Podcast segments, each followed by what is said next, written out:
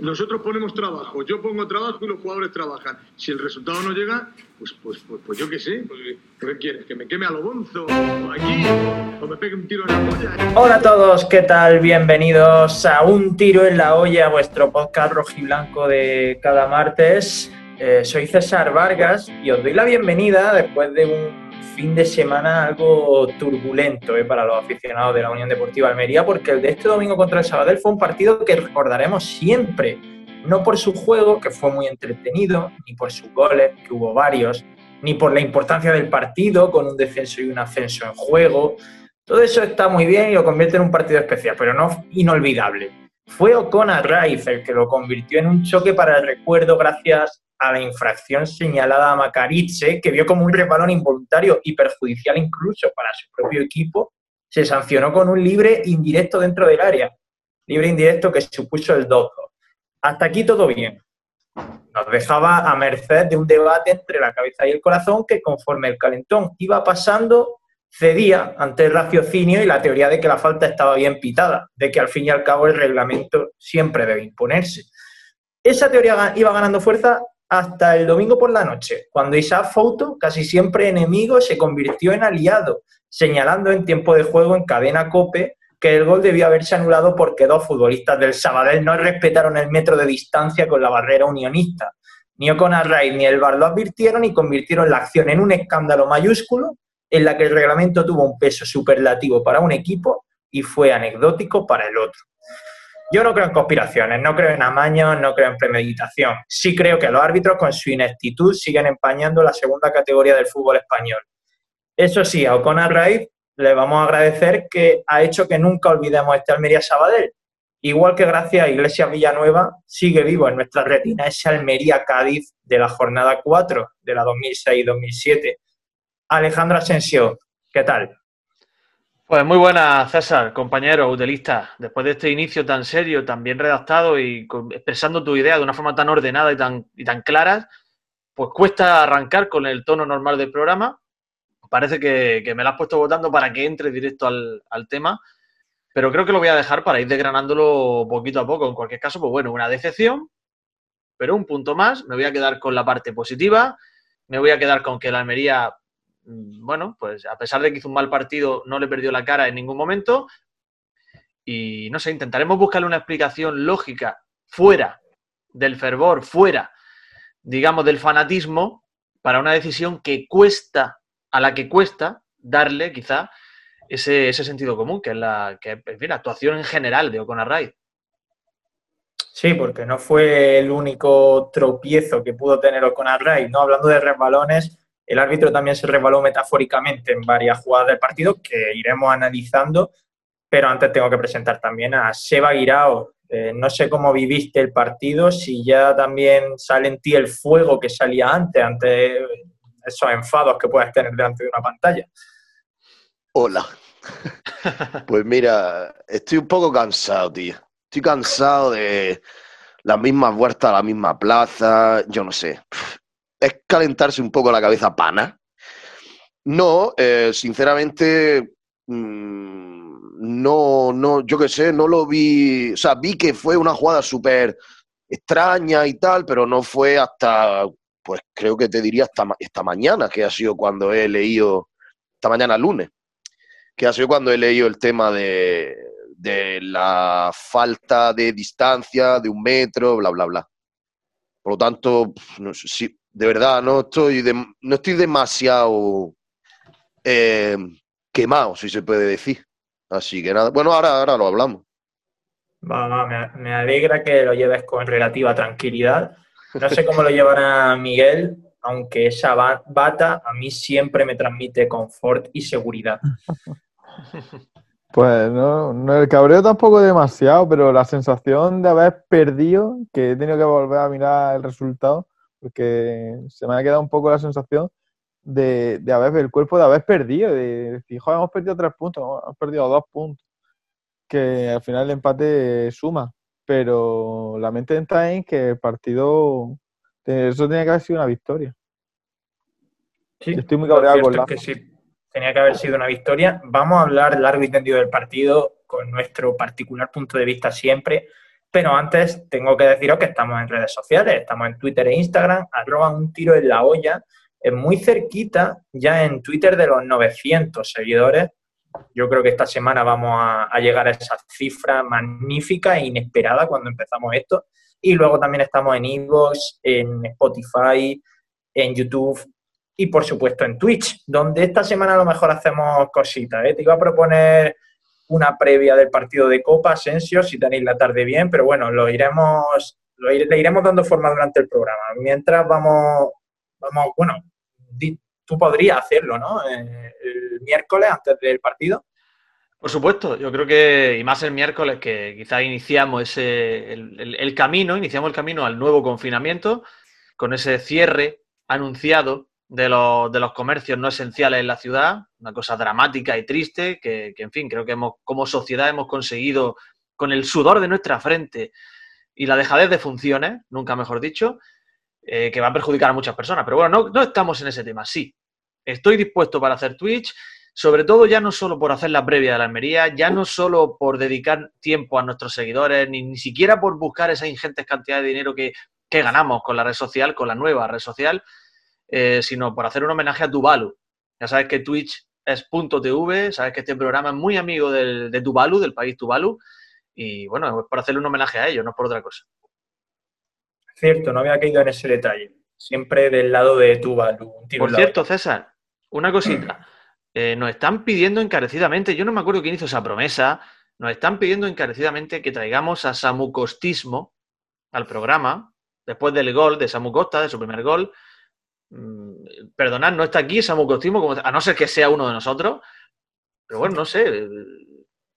¿Tú qué piensas de esto? ¿Quién fue el que hizo la promesa? Yo creo que samucostistas somos todos, pero ninguno es samucostismo. A mí no me importaría en absoluto que samucostismo viniera, pero no sé si prefiere mantenerse en el anonimato, porque su cuenta al final es anónima, entonces yo lo respetaría. O sea que si él quiere venir, que nos lo diga y le hacemos un hueco algún día sin problema, porque a mí no me importaría estar una hora seguida alabando a Samu Costa. No me importaría. Imagina que decimos Samu Costismo, manifiéstate, queremos invitarte, y resulta que es Miguel Rodríguez, Samu Costismo.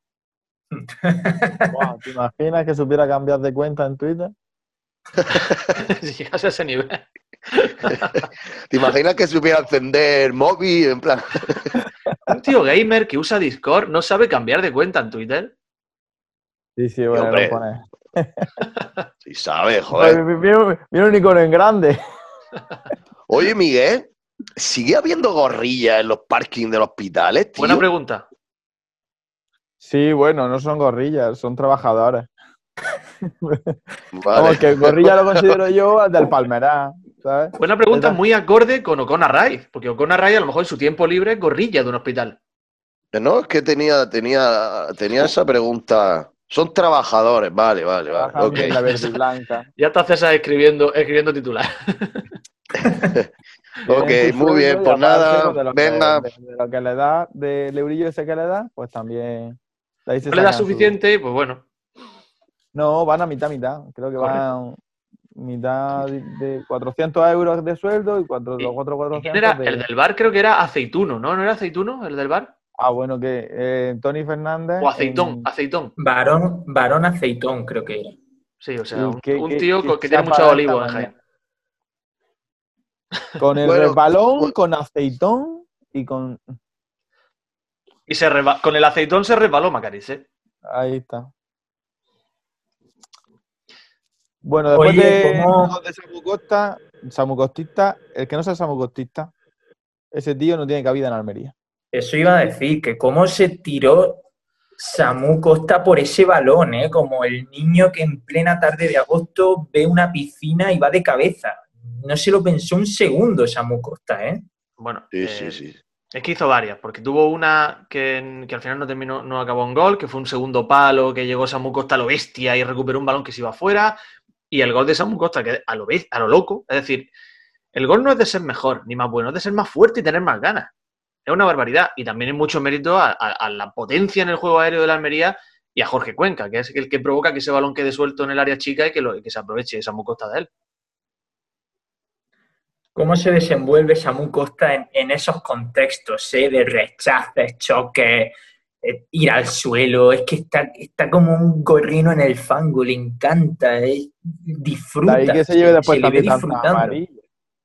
Se lleva mucha ¿Qué? amarilla por eso, por el, el llegar, el- el- la fuerza con la que llega y muchas veces sin hacer falta, nada, que solamente por la fuerza con la que va, eh, se lleva, a veces, a veces, a veces que se la han sancionado.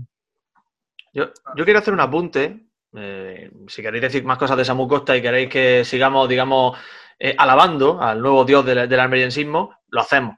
Pero yo quería Sí. hacer un apunte. Y es que la Almería, y esto también hay que reconocérselo, que aunque hizo un mal partido, creo que el planteamiento no fue malo, porque eh, el Almería tuvo como consigna desde el principio del partido buscar precisamente la zona donde el portero puede encontrar más dificultades para atajar un balón.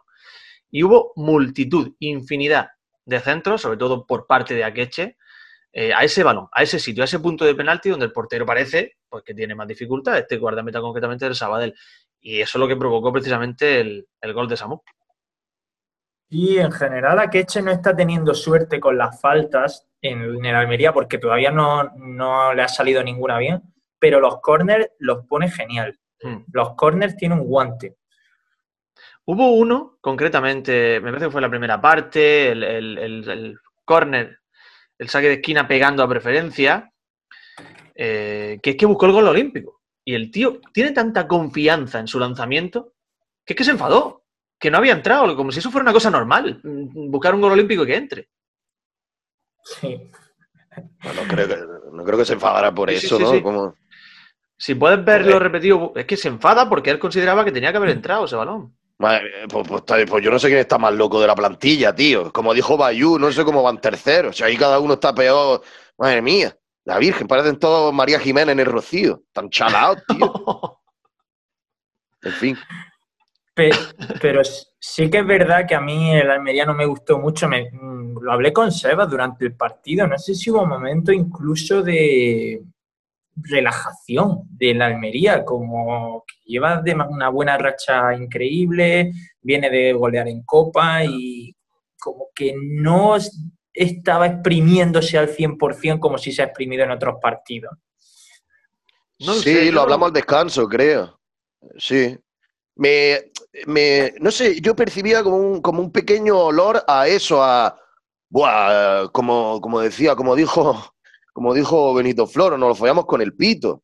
Mm, Es cierto que no, no, era, no era una cosa, eh, como decirte, que se veía a las claras, ¿no? Pero sí que, no sé, cierto tufillo sí que me vino durante el partido.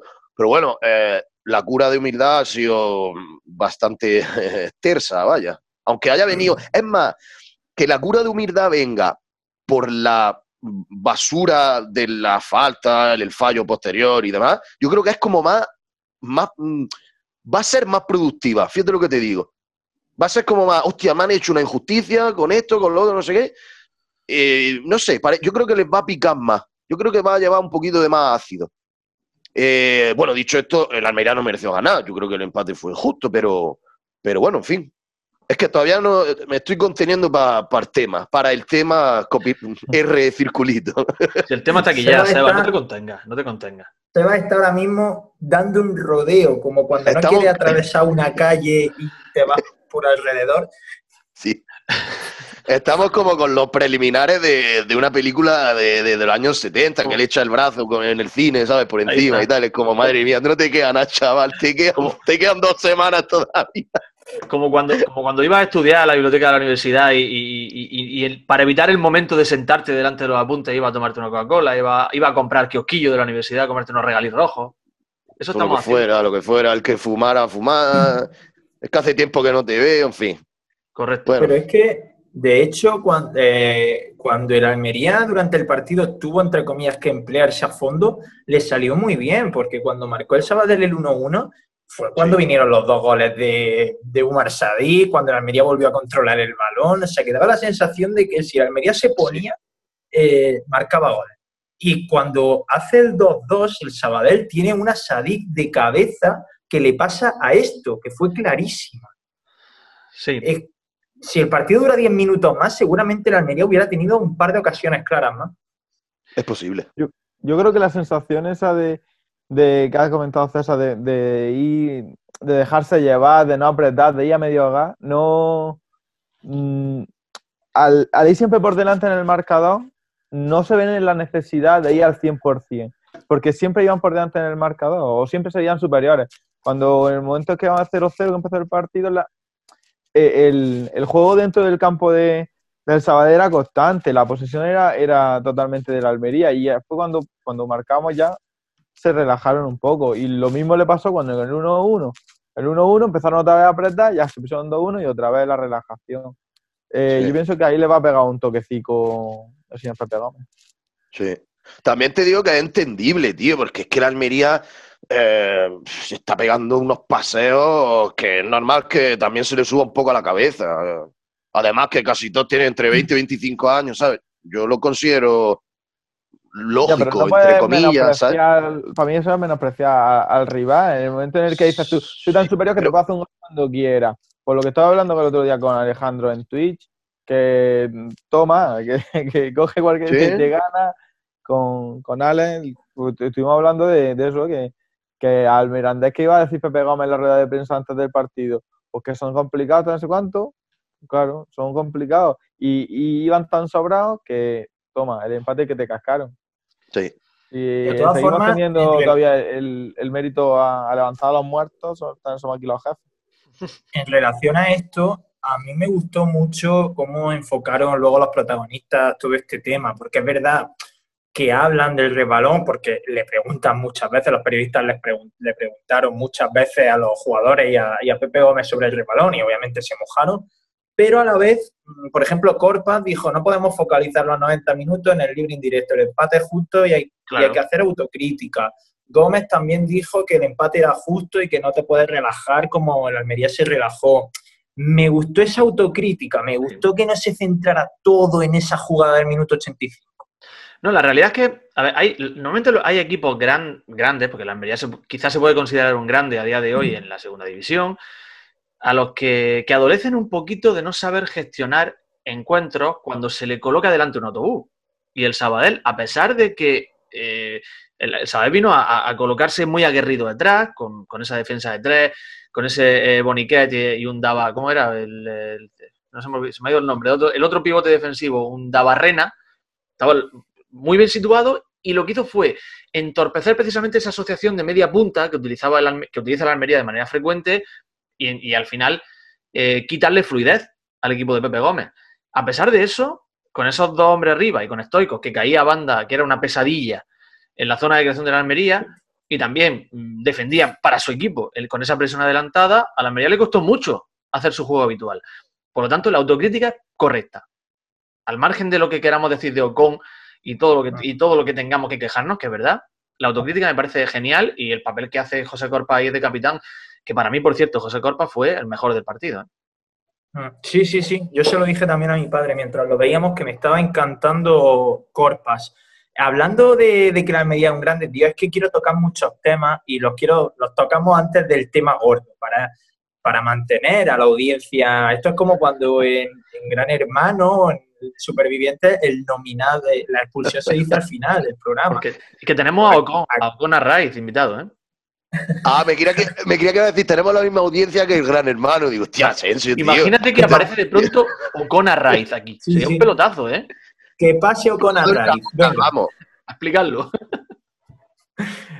Eh, iba a decir que leí un par de tweets durante el partido, es que no recuerdo de quién, pero aficionados de la Almería quejándose de que en las retransmisiones de Movistar Plus decían o hablaban siempre de que la Almería tenía una gran capacidad económica y que era uno de los equipos más potentes de la categoría, pero lo hablaban con quejándose de eso, el aficionado, como diciendo, siempre tenéis que recordar lo del dinero. Pero si es que es lo que hay, si es que la Almería es ahora mismo el segundo o el tercer tope Claro. salarial de la categoría, ¿qué quieres que diga? Ya está. El Almería tiene jugadores que han costado 5, 8, 3 millones de euros, que Sí. eso solo es lo que tiene de presupuesto un equipo de la parte baja de la tabla. Es normal que todos los comentaristas lo destaquen. Tienen que rellenar 90 minutos de retransmisión y son aspectos muy destacables del nuevo Almería. Igual que cuando juega el español, recordarán 45 mil trillones de veces que está Raúl Claro. de Tomás, que es medio equipo. Ya está. Exacto, exacto. Lo que hay, pero que no es Ni malo, mal, que ni es que, eh, que no pasa nada. También el Girona es un equipo que tiene un presupuesto altísimo y tiene inversión extranjera detrás. También el Mallorca tiene inversión extranjera detrás. eh, y muchos equipos de primera división están ahí gracias a esa inversión extranjera. Pero es verdad que existe un doble rasero en los aficionados que critican a uno porque se les pone a criticarlo, pero luego a lo mejor alaban ah, cómo juega el Manchester City. Cuando el City es, Sí. es hijo del mismo padre que la Almería. Sí, sí. No sé, mm, a mí me gusta que la Almería sea como es ahora mismo, o sea, por eso no me molesta que digan que tenemos dinero. Bendito dinero. Bendita bendito Que problema. a, ¿a quién no le gusta el dinero? La pregunta es esa, te quiero decir. O sea, el Madrid, el Milan y toda esa gente, las vitrinas tienen llenas por porque iban intercambiando galletas, ¿no? O- Claro. O, o- ¿Cómo va eso? Es que, tío, Pero cuesta mía. más ir de humilde, cuesta más ir de humilde cuando te están diciendo todos los días que tienes mucho dinero. O- No puedes o ir equipo- tan, tan de humilde. Equipos como Atlético Madrid, no tiene inversión extranjera, Atlético Madrid. Equipos como el Barça, no tiene inversión extranjera, el Barcelona, con esa publicidad permanentemente de, de, árabe- de países árabes y demás. ¿El Madrid no tiene inversión extranjera? El Pero qué más pero si, pero si el dinero no existe para esa gente, el dinero son, son, Claro. son, son posesiones. El Madrid tendrá, lo- y además no lo medirán ni en euros, eso será Claro. en dólares americanos. ¿Qué más da, tío? El dinero no tiene país, ni tiene raza, ni tiene nada.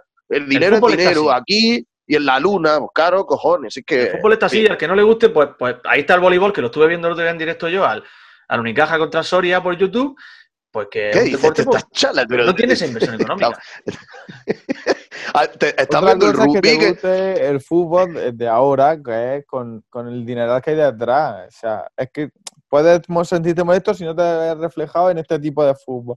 Que te gustaría que sea un equipo de tu ciudad, con gente de española, con entrenamiento, con, de- o gente canterana que llegue desde... desde eso eso sería otro, otro tema, pero el dinero... Claro, y estaría, del como el, como, claro, y estarías como el Poli Almería, con todos los Si respetos al Poli Almería. Si, si todos estuvieran igual, pues estaríamos todos Claro. igual, estaríamos hablando otra cosa. Ahí sería un fútbol más cercano, un fútbol más de, accesible para aficionados y tal. Ya, No, ya lo sé, Miguel, pero si Karl Marx eh, hubiera tenido razón, pues no estaríamos hablando aquí. Eh, Ni, No existiría el fútbol.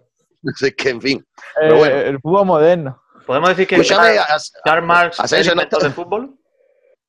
Karl Marx es el inventor del, de, por lo menos del Unicaja de voleibol. Ah, eso tiene, algo tiene que tener una relación por ahí. O del de rugby, tú no estás viendo el rugby que se han clasificado ya, van líderes y todo ahí. Sí, sí. Entonces, hombre, el rugby entra dinero a las puertas también, ¿sabes? No veas. Qué rara. En fin. Que. Oye, bueno, no, esto iba- era otro tema, no, no, nada, nada. Estamos- Dios, estamos Bueno. mascando la, la- eh, estamos mascando la tragedia, niño. Se viene, se viene, ¿eh? Entramos, entramos ya de lleno, si queréis, Yo en el tema, dejamos de callejear y nos adentramos en, en, el callejón al que tenemos que entrar. Yo ya he dado mi opinión al principio del programa, así que me gustaría que me comentarais vosotros cómo visteis ese resbalón de Macaritze y la sorprendente decisión posterior de O'Connor Rice. A ver, yo, he leído. No es que yo me conozca, me da, mucha pereza hablar de los árbitros. Eh, iniciamos mi exposición de esta forma. Me da mucha pereza, no me gusta.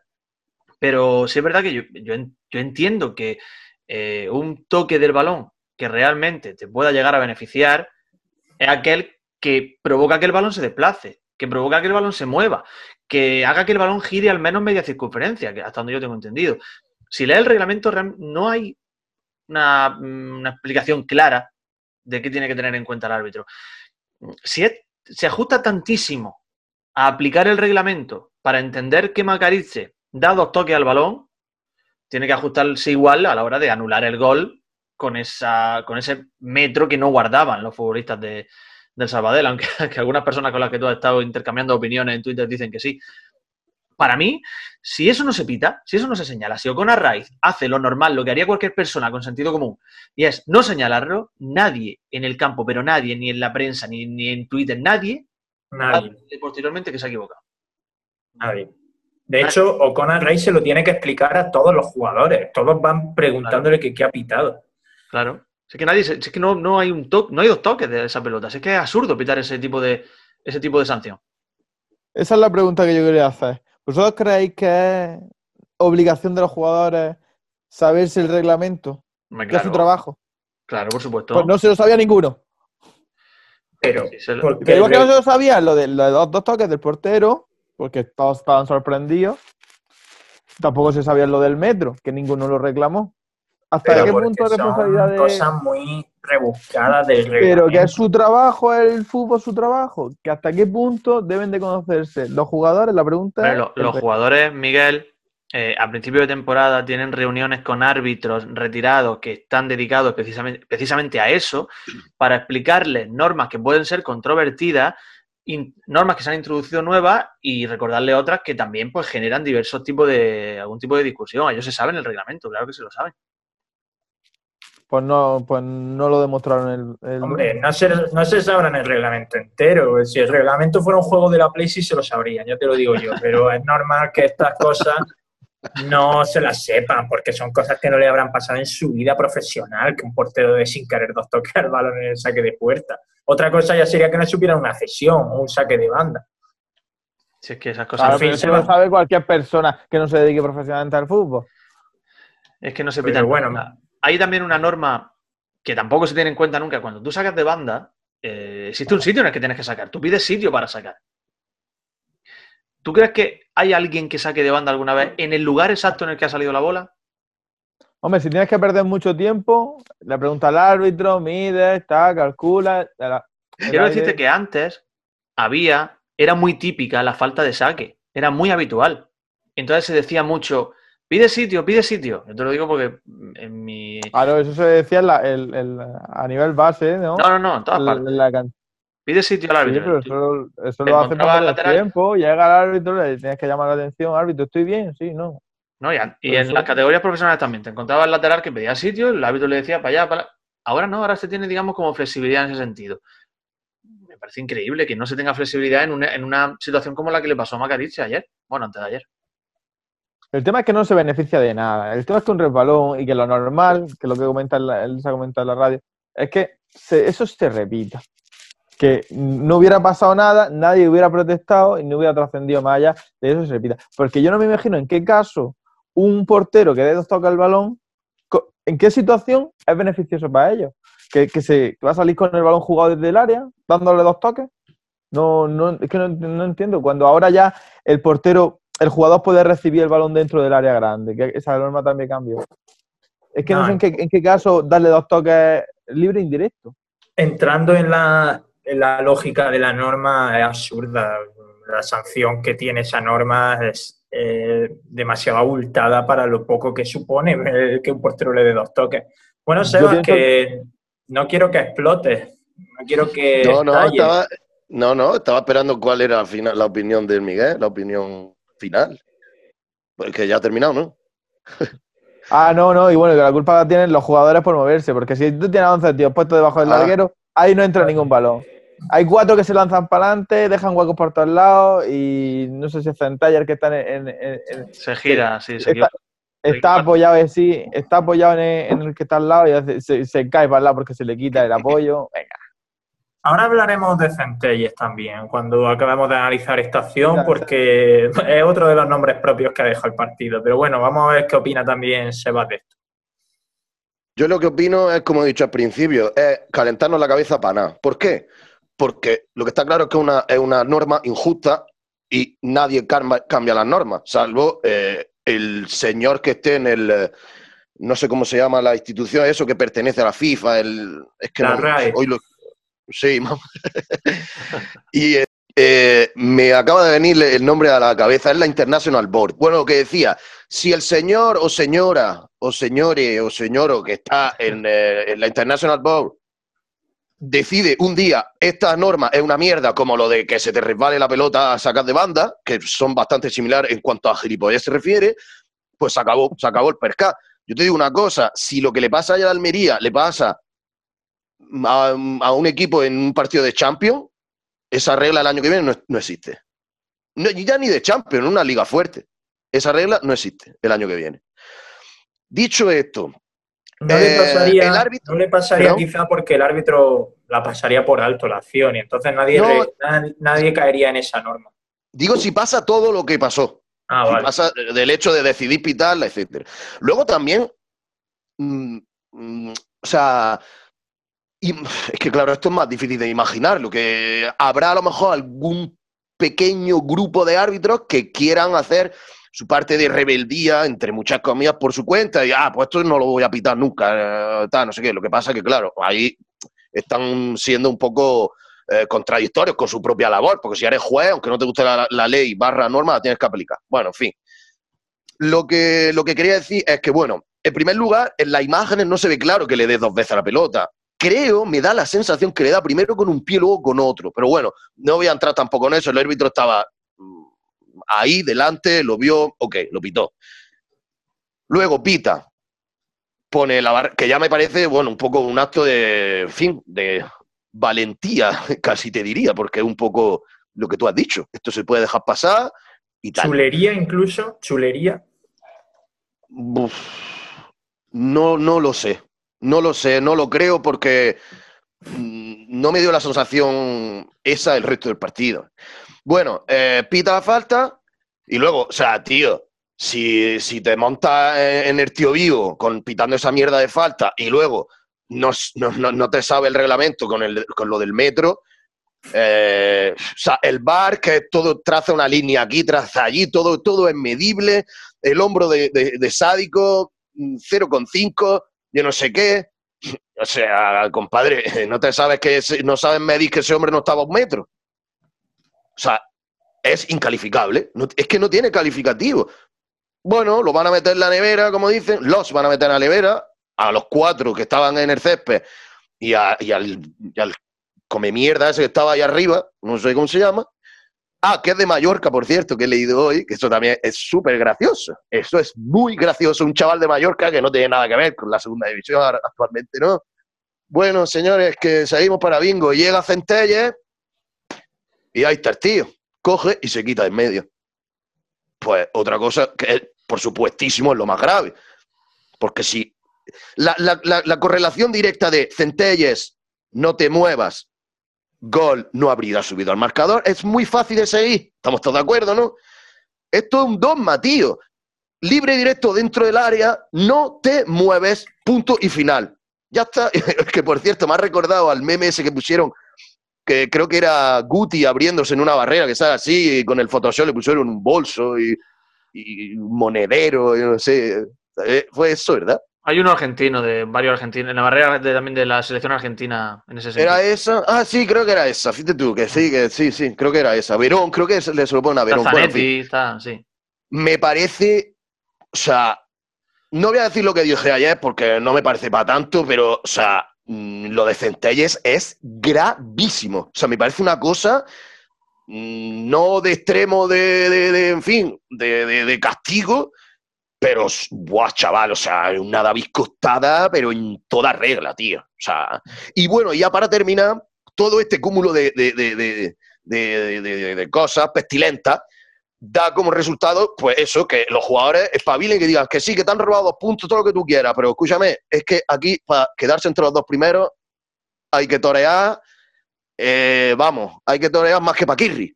Así que, así Ah, que nada, claro. si, si no, en fin, eso es, es lo, Ah, que claro, yo, es lo que yo pienso. Ha abierto el melón de Centelles, me gustaría tocarlo por encima, mm, bueno, o lo que queráis, o profundizar, pero es verdad que se está llevando muchísimos palos Centelles, Sí. no jugó bien, pero es un jugador que ha jugado ya bastante en el Almería, no es que fuese ayer su debut, que más o menos ha cumplido sin maravillar a nadie, hasta ahora ha cumplido y ayer jugó muy mal. Eh, es muy grave lo que hace. En su defensa, la poca defensa que tiene, es de decir que aunque se hubiera quedado en el sitio, no habría parado el tiro, porque el tiro va ajustadísimo al palo y él no estaba cubriendo el palo. Pero es muy No me lo grave lo que hace y ni siquiera tiene la intención de, de pararla. O sea, la intención que, que- que nos desprende Centelles es que le da miedo el, el balón y se aparta un poco, se pega a Ivanildo Fernández. Yo Eh, creo que- pero bueno, se le están dando muchísimos palos a Centelles. A ver, Centelles, par- eh, parto de la base de que a mí me, parece un delantero, un delantero, un lateral muy, muy válido. Muy, muy válido y me parece un, lateral mm, que quizás la, la mala suerte que tiene esta temporada es que tiene por delante a un Sergio Aquieme que está rindiendo a un nivel altísimo. Pero Centelles no está mal, muy buen lateral, y yo lo defiendo. El fallo que tiene en el gol es, evidentemente, perderle la cara al balón. Cuando tú estás en una barrera con ese tipo de, de lanzamiento, con un libre indirecto en el área chica, tú no puedes perderle la cara al balón nunca.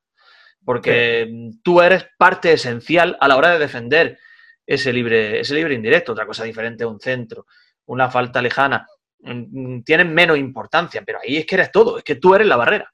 Entonces, en el momento que giras la cara, puede pasar cualquier cosa. Tú dices que no podría haber detenido el balón. Yo creo que sí, si, si no. Mira, lo, os lo voy a mostrar, lo veis, ¿no? Es una imagen parada. Pues sí, me está Ahí está Centella antes del lanzamiento. Hmm. El balón entra donde tengo el ratón. O sea, Entra yo te digo aquí. una cosa. Tú imagínate que eso te pasa para meterte en la final de Copa del Rey. Tío, tú eres Centelle y tú coges al que está al lado tuya y lo trincas que, vamos, no, vamos, no, Claro. vamos, es que eso es imposible que se te, que, Pero- que se te Tienes que ir a por la tienes que pelota. matar. Salen- Tienes que matar. pasa es que, a ver, salen eh, todos a que- por que el no balón, salen que- hacia adelante. A por el balón salen hacia adelante y toda esa configuración queda totalmente desordenada cuando da el pase al lado. Que yo no me quedo, me quedo muerto cuando nadie ve a ese, a, a- a ese delantero que lleva el número 9 en la camiseta y en el pantalón y nadie lo cubre.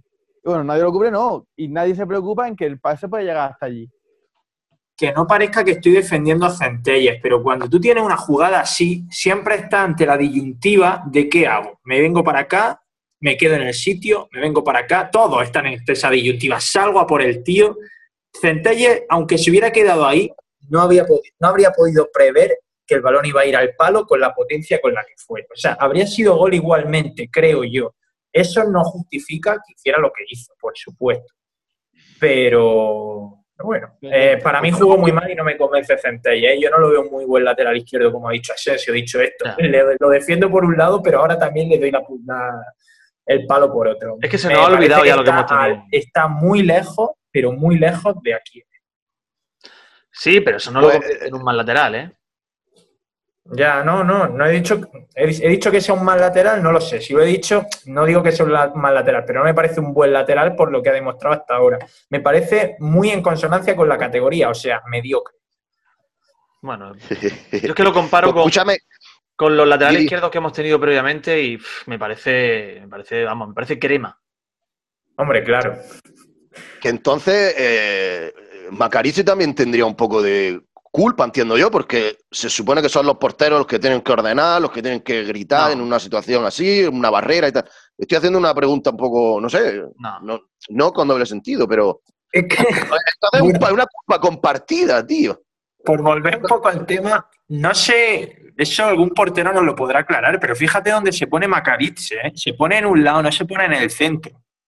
No, se- suele ser, suele se ser así. pone en el lado donde él sabe que no va a ir el balón, porque el balón se sabe que va a salir para ahí. Es curioso, no sé qué explicación Eso. tendrá eso. Tiene una explicación. La explicación es que tú eh, colocas, que, digamos, el grueso de la barrera en el lugar donde el- es el lanzamiento natural de, de la persona que, que está encargada en, en- en golpear el, el- el- el libre indirecto, ¿no?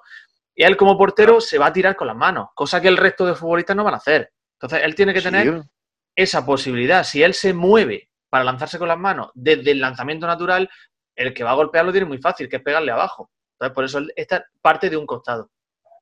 Pero eh, vamos a ver, a ver si entiendo yo, a ver si lo entiendo. Pues, pues entonces ponte lo más cerca posible de la pelota, ¿no? Ponte perpendicular a la pelota. No, por lo que te estoy diciendo, porque si tú te vas a desplazar del lugar donde tú estás tapando, digamos, el lanzamiento natural, vas a generar un hueco. No, yo digo que si el portero, el portero se va a tirar como, como una tortuga a, a la pelota, Claro. ¿no? Ok, pues cuanto más cerca te pongas, más, Pero- o sea, más antes Es lo que te quiero decir. Más opciones pero- tienes. Si tú te lanzas desde un costado y tienes unos futbolistas que no se van a mover de ahí, que si estás tú y tú eres el que te mueves, tú estás generando un hueco. Tienes dos opciones de la otra forma, que son las piernas y tú. Vale, pero tú generas un hueco en cualquier sitio. Salgas de donde salga, genera el hueco. Pero ¿para dónde está no ¿Cuánto va a ir la pelota? ¿No ves que, no ¿Cómo? ves que la orientación del lanzador te indica para dónde va a ir ese golpeo? Pero no sabe, él no sabía quién era, había dos. Sí, hombre, sí, hombre. Si César comparte la imagen de nuevo, que no sé si podrá hacerlo, te vas a Bueno, porque- Pero bueno, pero- bueno, tú dices, cuando sale genera un hueco, claro. Mira, no ves, mira, claro que lo genera, pero lo, lo Perdón, gener- se me ha ido. ge- genera el hueco, salgas desde donde salgas, de la Mira, mira. barrera. Pues- si lo tienes aquí, lo tienes aquí perfecto. Espérate, que, tengo- es que estoy haciendo, no, estoy grabando, No, estoy grabando no al mismo entiendo. tiempo para. Mira, lo tienes aquí perfecto. Eh, ¿Ves? Observando que, que, que Macariche, ahora mismo, donde se encuentra, si te das cuenta, la persona que va a poner en movimiento el balón es el que está ahora mismo dándole la espalda al bueno de Ocon. Lo estás observando, ¿no? Ese que está señalando César.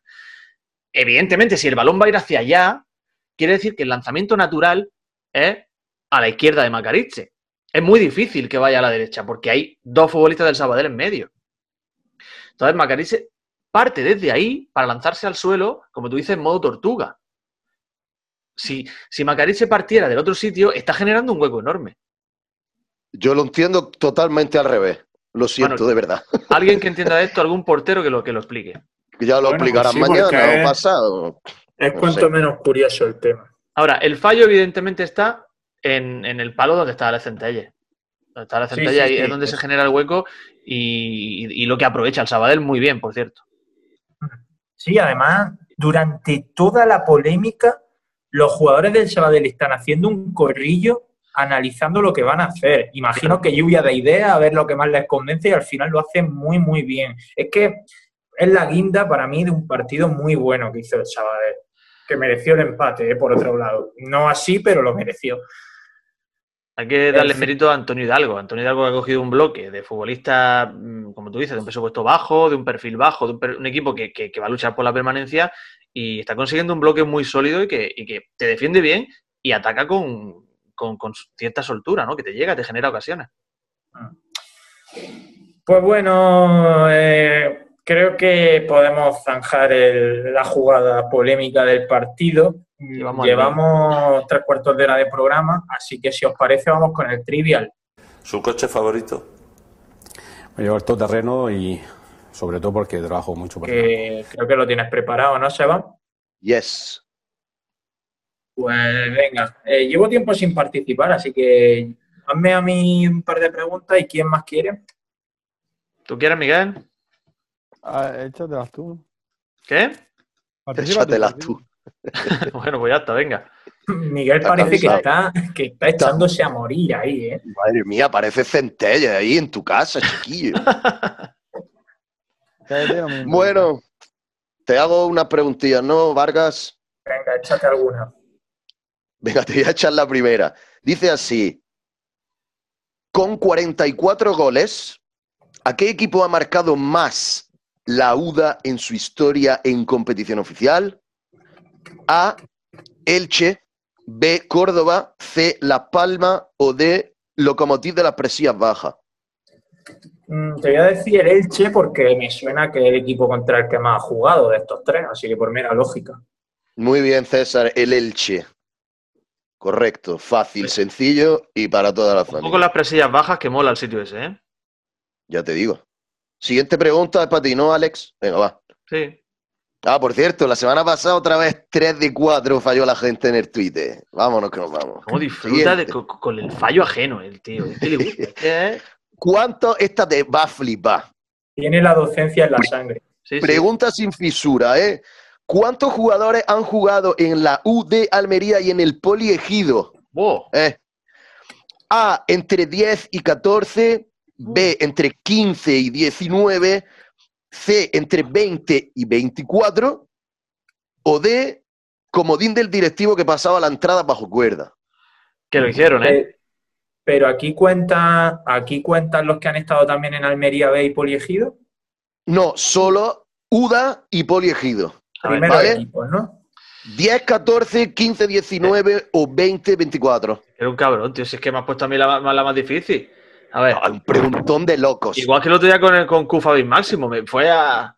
Yo sigo un orden no establecido. Lo siento, es reglamento, churra. Habértelo leído. Reglamento tuyo. bueno, a ver, yo, yo, a ver, a bote pronto recuerdo varios, recuerdo muchos, pero claro, yo no sé si son para, para, para pasar de 20. Yo me atrevería a decir de 10 a 15. De 10 a 14, ¿no? Sí. Pues no, Alejandro. Tía, tío, está, lleva una racha regular. Sí, Estoy regular. Pues mira, son, fueron 15, ¿vale? O sea que la- la- es la B. Es la B, lo siento, tío. Y te voy a decir los nombres muy rápido. Tío, cabrón. Moreno, Fra- Moreno, Francisco, Carlos García, Víctor Salas, Valerio, Juan Martí, Mario Bermejo, Corona, Raúl Sánchez, Juan Jesús, Rodri, Juanma, Jonathan Soriano, Carlos Sánchez y Javi Ruiz. Ojo a Javi Ruiz, que no me acordaba, que es verdad que, que acabó su 15. carrera en el Poligido. Temazo, ¿eh? Es cierto, tío. Tercera, tercera pregunta para César. Dado que jugamos con el Castellón, nos jugamos con el Castellón la próxima, ¿no? Bueno, ah, no, pero que la liga no importa. Claro, la liga no importa. Liga. eh. Bueno, ¿cuál fue el resultado del partido contra el Castellón en el cual la agrupación deportiva de Almería ascendió a primera? 3-2, 3-1, 3-0 o comodín de Esteban. Seguro que firma la respuesta como el apoyo al indulto de Desnido. 3-2. 3-2, no, César. Esta era complicada, tío. Era, fue 3-0. 3-0, Esta era eso me lo difícil, yo, fíjate. Esta era tirada un poco de azar. Vale. Y esta pregunta que viene, viene al pelo del programa, realmente. Para Asensio. ¿Qué ocurrió, Asensio, después de la señalización del celebérrimo penalti de Mané cinco metros fuera del área? ¿Eh? A. Abraham Paz lo falló, pero el Cádiz ganó. B. Abraham Paz lo metió, pero el Cádiz empató. C. Abraham. Paz lo... Dime, Perdón, perdón, perdón. qué fácil, ¿no? Es C. Abraham, C. Abraham Paz lo metió, pero el Cádiz perdió. O D. El Linier se arrepintió y dijo, me he equivocado y no volverá a pasar. Se repitió el partido en campo neutral y ganó el Cádiz 0-1 con un gol en fuera de juego en el 97 de un futbolista lesionado que tenía que estar expulsado y que además no debió jugar el partido por sanción. Correcto. Pues fíjate, Mané, Mané se, se Sí. estampó en una pelea absurda con el bueno de Enrique, aquel extremo derecho, un extremo derecho que se llama Enrique, pues, pues se llama Enrique, y fue un penalti que tiró a Abraham Paz, metió a Abraham Paz, pero la Almería finalmente acabó venciendo ese encuentro por 2 a 1. Grande, grande. Esta pregunta reconozco que es más sencilla, pero quería hacerla, tío, porque yo ¿Qué? sé, me, me hacía Además- gracia y aparte hacer una pregunta relativa a eso Sí. era complicado porque no sabía cómo darle la Lo qué prima darle, porque claro, ¿qué decías? ¿Cuántos metros fuera del área? Claro, no, no había. ¿sabes? No sé por qué motivo lo he visto estos días. eh, hace unos días lo estuve viendo y pues eso, estuve recordando el resultado y demás. O sea, me ha venido muy bien. Y también estuve viendo uno de los vídeos que hay en YouTube de ese penalti y hay varios comentarios los que aseguran que es un fake. Hostia. En tu caso has acertado, Asensio, te lo mereces, tío. Abraham Paz lo metió, pero el Cádiz perdió. Efectivamente, el Cádiz perdió 2-1. Qué bonito aquello. Voilà. Cuatro metros fuera del área. Pues listo. Eh, bueno, mm, nos vamos a ir despidiendo. Quería, antes de nada, comentar que el, el Real Murcia, mi Real Murcia, del que soy Correcto. accionista, ha fichado a Ah. Berza. Hostia. Lo tenía aquí apuntado. Eh, reconozco que no tengo nada que ver con este fichaje. O sea, nadie de la junta directiva se puso en contacto conmigo para consultarme acerca del tema. Yo me lavo las manos aquí. Tú sabes que aquí en Utelo se habló de que tu reencuentro con Berza y Alfonso García se sucedería en el Murcia. Eh, Después del 5-0 se puede acertar cualquier cosa. Estamos a un paso de que eso se, haga realidad, ¿eh? Sí, sí, sí, sí, sí. La verdad es que sí. En fin, nos vamos a ir despidiendo. No hemos tocado la Copa del Rey porque este miércoles, si nada se tuerce, que no debería, estaremos haciendo previa de ese Almería eh, Club Atlético Sasuna. Partido para mí más complicado de lo que a priori muchos pueden pensar, pero todo eso lo vamos a comentar en Twitch. Así que id buscándonos si aún no nos seguís ahí. Somos un tiro en la olla. Nosotros nos vamos a ir despidiendo. Miguel Rodríguez, eh, ¿estarás el miércoles o tendrás cosas mejores que hacer? Eh, estaré, estaré. Nunca hay nada mejor que hacer que estar con vosotros. Qué bonito. Qué grande. Y sin vacunar, sin vacunarse, chaval. Aquí todo el mundo robando, metiendo la mano en la caja y ahí está el tío. Eso de que no se ha vacunado Miguel no lo sabe, ¿eh? Que lo Sí, me lo ha dicho se ha antes. vacunado. todavía. Sí, me lo ha dicho, me lo ha dicho. ¿Nos da la sensación de que si el programa dura 10 minutos más, Miguel se queda dormido? Son los efectos secundarios. Llama a Miguel Busear, favor, tío. Yo no descartaría que realmente ya haya dormido durante un periodo de. Bueno, un abrazo. Miguel. Nos Eh. Seba, ¿cómo tienes tu apretadísima agenda para el miércoles? El miércoles, mm, perfectamente. Perfectísimamente. Tengo que hacerme el, el dazón ese, tío. Hay que O poner si no, el ya número de. espérate, espérate a cuartos de final ya. No, hombre, pues sí, es que. un- que No, pero es que vamos a hacer previa, entonces para las 8 de la tarde por ahí, ¿no? Sí, enfríate un par de cervezas y listo. Siete y media. vale. Fer. Siete y media. Me parece una hora más Sí, propia. siete y media. Buena hora. Venga, pues nada, fenomenal. Un beso a todos vosotros y a todas vuestras mujeres. Muchas gracias, yo se lo transmito. Eh, me gusta lo de las siete y media porque todavía no habrá salido la alineación y si vemos que sale suplente, cortamos. Porque la última vez hicimos directo porque nos vinimos arriba con la alineación, Ahí está, ahí está. que esta vez fuera lo contrario, que por culpa de la alineación chapemos el directo. Asensio. Es correcto, es correcto. Pues nada, me has despedido ya. Sí, bueno, ¿no? ya que sirva como despedida este pequeño apunte. Pues ya está, no, yo solo quería, quería apuntar una cosa también, y es el hecho de que ayer cuando pasamos página dijimos, bueno, libre en directo se puede pitar, eh, ya está, lo ha hecho, punto, 2-2. Mm, digamos que eh, cuando conocimos el hecho de que el Sabadell había cometido una infracción con ese metro que no había guardado, decir simplemente que el saber te hace libre, pero no te hace feliz. O sea, éramos más felices cuando no sabíamos que, que el gol de- no debería haber subido al marcador. Así que simplemente me quería despedir con esa reflexión. Un abrazo, compañero. Un abrazo, es cierto, es verdad, muy cierto lo que acaba de decir Alejandro Asensio. Estáis escuchando ya cervezas vacías de Pepe Maña y Sebastián Dubarbier mientras estoy leyendo que ha dicho Juan Antonio Manzano que Apia está muy cerquita de irse cedido al, al Albacete. Bueno, veremos a ver lo que, lo que pasa. Eh, no os vamos a dar la primicia nosotros porque nos despedimos ya, así que nos escuchamos el miércoles en Twitch, 7, 7 y media. Estad atentos a nuestras redes sociales porque os informaremos de todo. Un fuerte abrazo y gracias por haber llegado hasta aquí. Adiós, a por la copa. Vamos, vamos, sádico. No va a jugar sádico, hombre. Tatuaje de sádico ya, hombre. Es verdad, yo creo que no va a jugar. Yo creo... me abrió la perspectiva